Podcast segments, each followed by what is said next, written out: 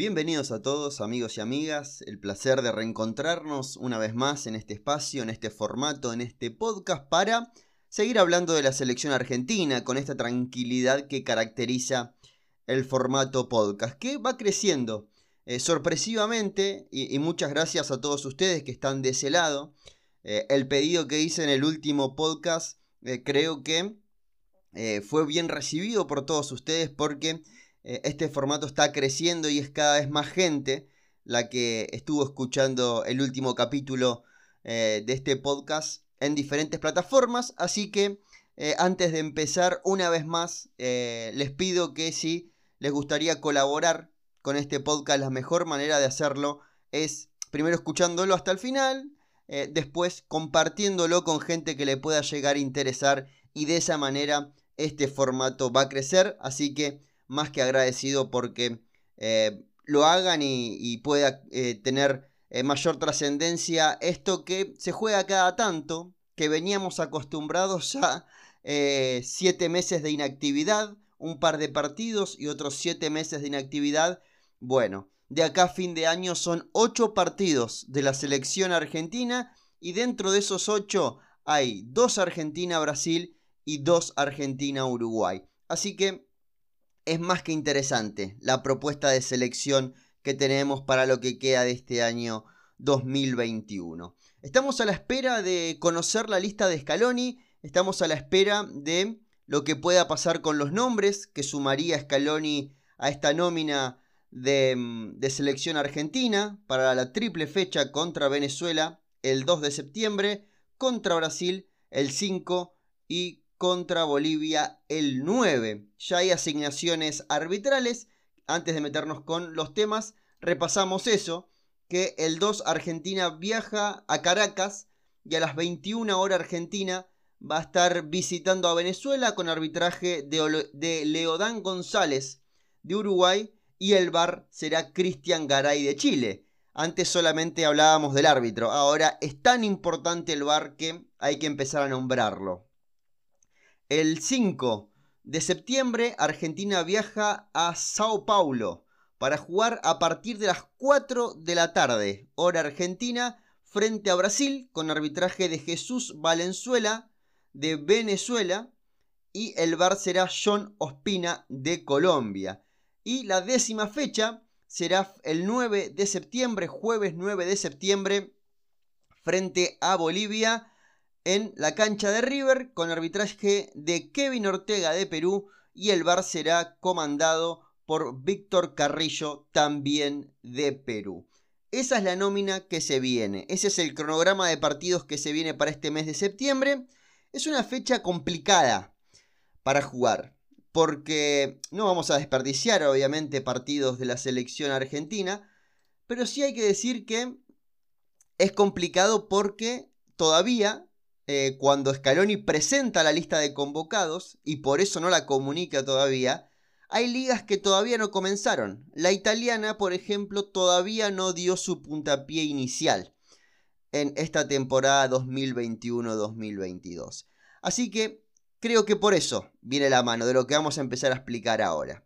Se dijo que el domingo, el domingo que pasó, Scaloni iba a comunicar la lista a Colmebol. Lo cierto es que Scaloni hizo eso. Presenta una lista amplia, una lista que debe rondar los 40 jugadores. ¿Para qué? Para que ya tengan el permiso en caso de que sean convocados. Por eso esta lista no se comunica, no se publica en redes sociales de AFA, porque sabe Scaloni que no va a llamar a todos, pero ya tiene los papeles hechos en caso de que, imaginemos, eh, pongo un jugador al azar, eh, Lo Chelso se lesiona este fin de semana, ya tiene eh, alguien para sustituirlo que pueda viajar sin perder tiempo. Por eso se manejan así. Lo de Brasil lo hace diferente. Brasil comunica los jugadores que va a llamar de una. De hecho, ya, están, ya está la lista publicada en, mi Twitter, eh, la pueden encontrar. Y eh, Argentina lo hace de esta manera. Creo que es mejor lo de Argentina.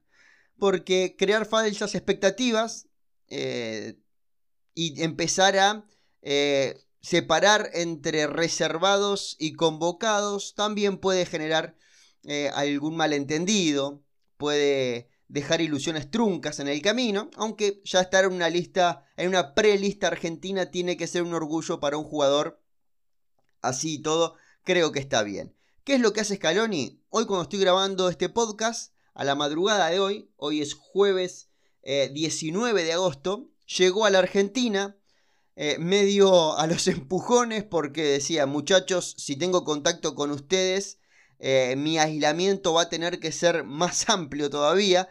Así que si no tenía contacto con nadie, solo cumplía con, creo que son 10 días, que tiene que estar sin contacto con nadie, va directamente a Ezeiza y se instala allí y ya podría más adelante recibir a los primeros convocados. ¿Qué es lo que hace Scaloni? Ya llegó hoy al país. Espera que, se, que comience la liga italiana, que la inglesa, la, alemana, la portuguesa eh, y la española tengan su segunda fecha.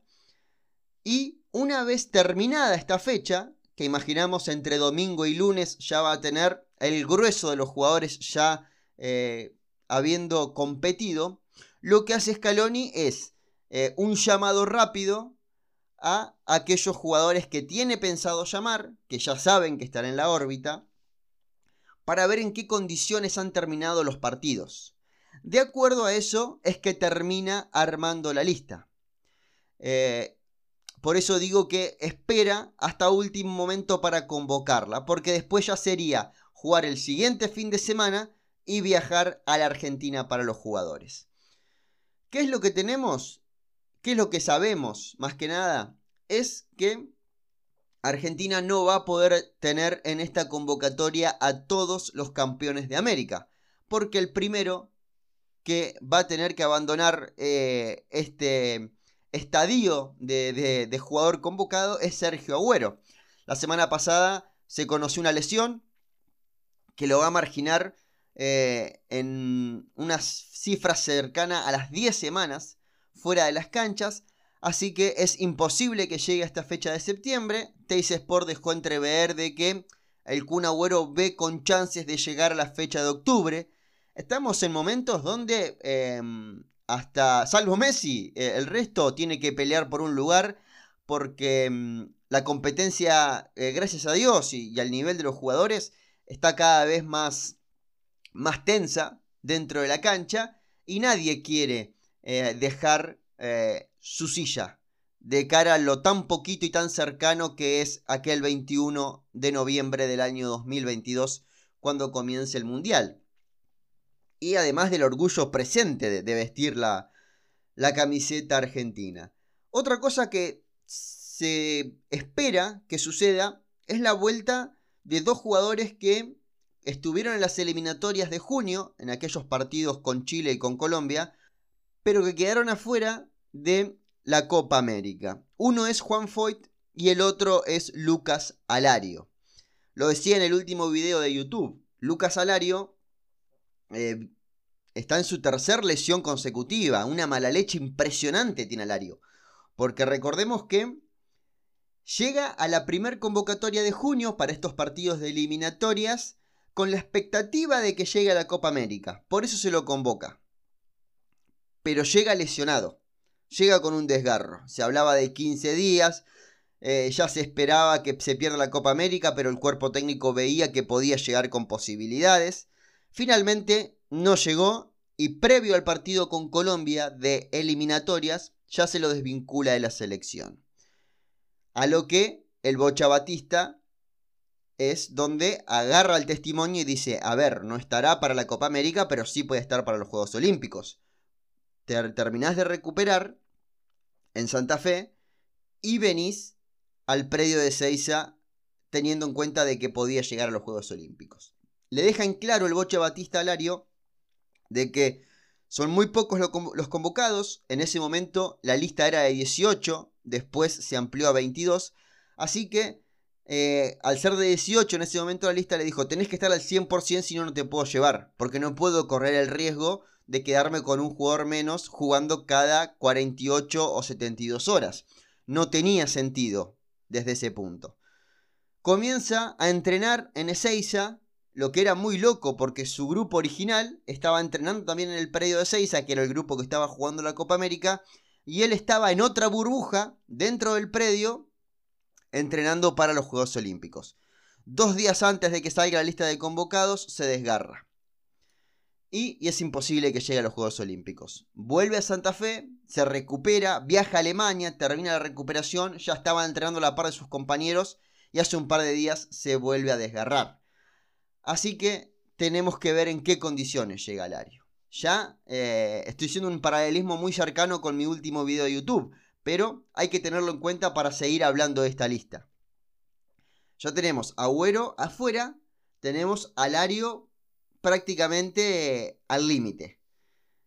Quedaba Lautaro Martínez como el único 9 y sufrió unas molestias la semana pasada que harían imposible que juegue este fin de semana, pero se espera que pueda jugar el siguiente. Hay que ver cómo evoluciona esto. Ante este panorama, Icardi aparece como un nombre a convocar, que es prácticamente un hecho.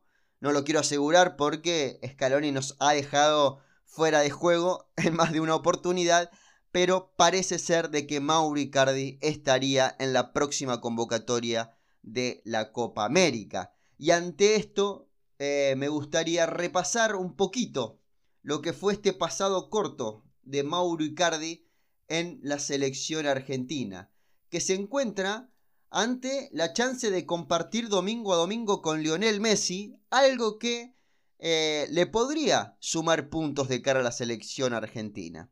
Porque un buen entendimiento con el mejor jugador de la selección es realmente una alerta interesante de cara a una convocatoria y con la cercanía que tenemos con el Mundial. Sacando los aspectos personales de Mauro Icardi, que muchas veces lo han apartado de ciertas situaciones futbolísticas, no me animo a decir que en selección argentina, pero Em, sí en, otras cuestiones, nunca se, lo, se le tomó cariño a Mauro Icardi ante estas cuestiones personales con respecto a su mujer y, toda esta historia. Eh, así todo, tenemos que decir que es un muy buen jugador. Sacando esto, de que de manera personal, de primera imagen, nunca terminó de agradar, eh, las veces que le tocó jugar en la selección argentina no lo hizo bien, lamentablemente porque en un momento se habló de la posibilidad de que em, vaya al Mundial. Eh, era la bandera de San Paolo en un momento. De hecho, jugó el último partido de eliminatorias. Tuvo un ratito en aquel último partido de eliminatorias y después no termina yendo al Mundial. La historia de Mauro Icardi en selección argentina comienza el 16 de octubre del 2013 era un nene. Eh, es del 93, no tenía, tenía 20 años recién cumplidos. Sí, tenía 20 años. Eh, Mauro Icardi cuando se produce su convocatoria.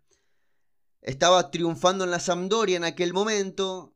La alarma encendida por una posible convocatoria a Italia. Levanta el teléfono Grondona, le avisa a Sabela, tenés que convocar a este pibe, lo tenés que hacer jugar un ratito. Y así fue. Mauro Icardi, en aquella derrota, eh, por eliminatorias a Qatar 2022, eh, perdón, eh, a Brasil 2014. Argentina pierde 3 a 2 con Uruguay y los últimos 7 minutos los juega Mauro Icardi. Ese fue su único paso en todo el proceso de, em, de Sabela. Sabela va al Mundial, volvemos del Mundial, comienza el proceso del Tata Martino. El Tata Martino no lo convoca, en ningún momento lo convocó, ni para, ni para amistosos, ni para la Copa América del 2015, ni para eliminatorias, ni para la Copa América del 2016. Comienza el proceso, después de la Copa América del 2016, de eh, el patón Bausa, que tampoco lo convocó, y caemos en el proceso de San Paoli, que sí lo llama a la selección argentina.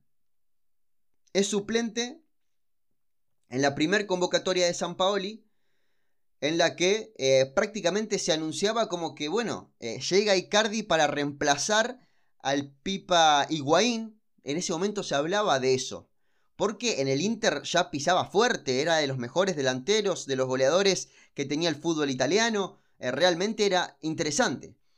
Va al banco de suplentes frente a Brasil en, el primer partido de San Paoli, que Argentina gana 1 0 con gol, si no me equivoco, de Gaby Mercado. Y em, después se lo desvincula por el hecho de que llega a ese partido lesionado. Directamente va al banco de suplentes frente a Brasil, pero por una cuestión simbólica, por el hecho de que había pasado tanto tiempo de buen nivel que no haya sido llamado que era como regalarle ese premio a Mauro Icardi. Y llegaba con la chance de ser el delantero estrella de esta selección. Septiembre del 2017, empate 0-0 con Uruguay. ¿Se acuerdan aquel partido que eh, en un momento medio como que tácitamente entienden que el empate le puede servir a los dos de cara a la clasificación al próximo Mundial? Juega los 90 minutos Mauro Icardi de aquel 0 a 0, no hizo prácticamente nada. Pero Argentina tampoco hizo nada. El tema es que es contra Venezuela. Después del empate con Uruguay, Argentina volvía al país a jugar con Venezuela con un panorama alentador de cara a una victoria y dejar a Argentina con chances de lograr la clasificación al Mundial. Lo que pasa es que Argentina empata aquel partido con una asistencia medio carambola de Mauro Icardi Aquel partido Mauro juega 75 minutos. Vamos a la última fecha FIFA antes del Mundial 2018. La última fecha de eliminatorias. Argentina recibía a Ecuador en Argentina y tenía que ir, eh, perdón, recibía a Perú en Argentina y tenía que ir a Ecuador a conseguir la clasificación. En el primer partido, 0 a 0 con Perú, Mauro Icardi no va ni al banco. Va al banco, perdón, no ingresa.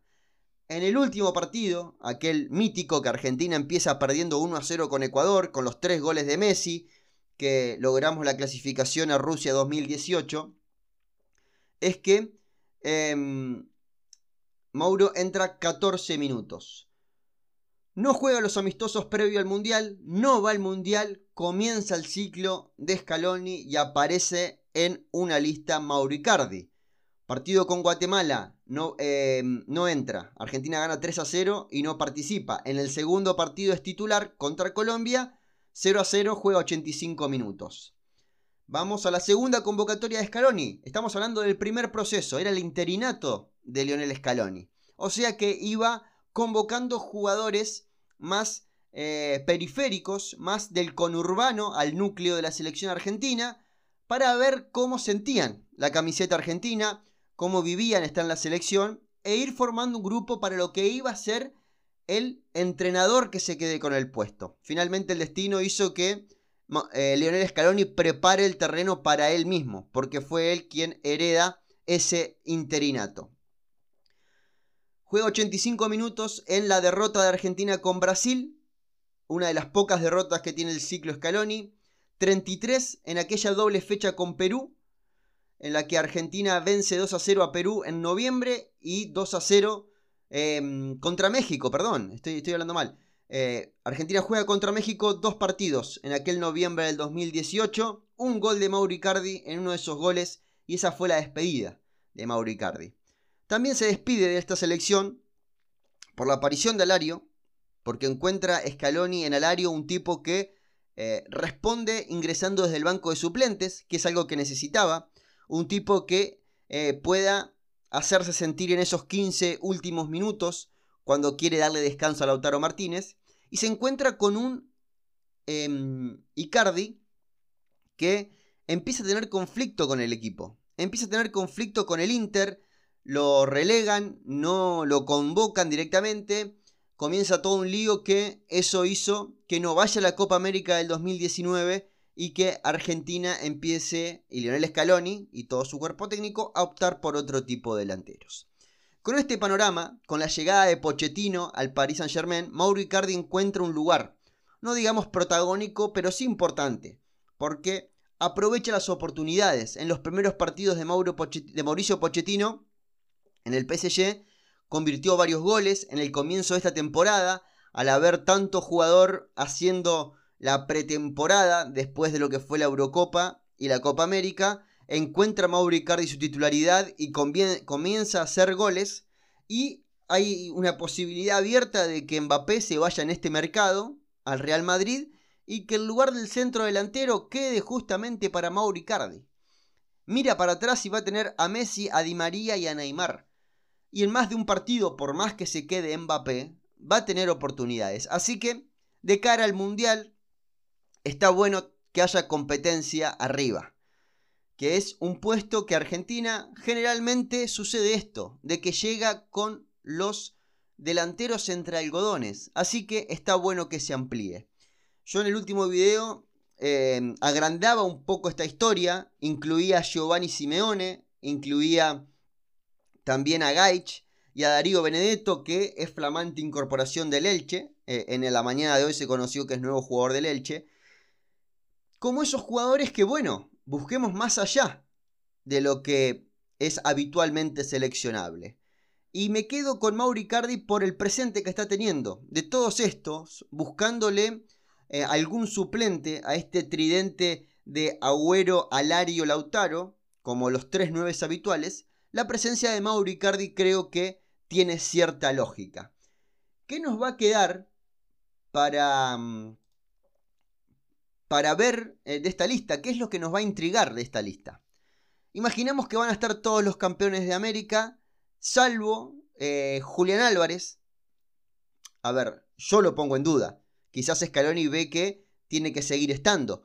Pero entendemos que Scaloni, el puesto, mm, a ver, eh, no el puesto, sino el lugar de Julián Álvarez siempre lo fue rotando. Convocatoria a convocatoria iba apareciendo algún juvenil. En este caso le tocó a Julián Álvarez y quizás es un llegar para quedarse, como le pasó en su momento a Ezequiel Palacios, que llegó para entrenar y es hoy campeón de América, o eh, hacerlo rotar y que aparezca algún otro juvenil. Teniendo en cuenta que Paredes no va a estar en el primer partido, no me parecería una locura que aparezca quizás Fausto Vera como ese suplente de Guido Rodríguez para el primer partido con Venezuela. Pero ya esto es especulación. Hay que ver qué pasa con Lucas Ocampos, eh, Ocampos no arrancó la Liga Española, tuvo una lesión, no se comunicó el grado de la lesión. De hecho, eh, se lo vio algo preocupado a Lopetegui en la última conferencia de prensa después del partido con el Celta, porque dijo, no puedo determinar qué es lo que tiene. Y mientras estoy grabando esto, no hay un parte oficial, no hay un comunicado oficial por parte del el Sevilla.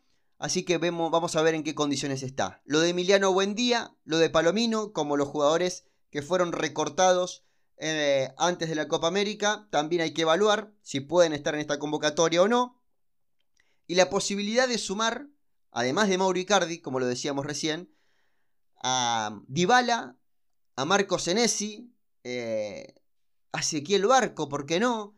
A Alexis McAllister, a Capaldo, a esos jugadores que eh, pasaron por los Juegos Olímpicos, que realmente no fue bueno el desempeño de Argentina en los Juegos Olímpicos, pero que ya tienen una experiencia más con la selección argentina y con esta idea de seguir ampliando el plantel y, dándole lugar a aquellos jugadores eh, que van a ser el futuro de la selección argentina. ¿Por qué no podemos imaginarnos de que haya algún jugador de estas características?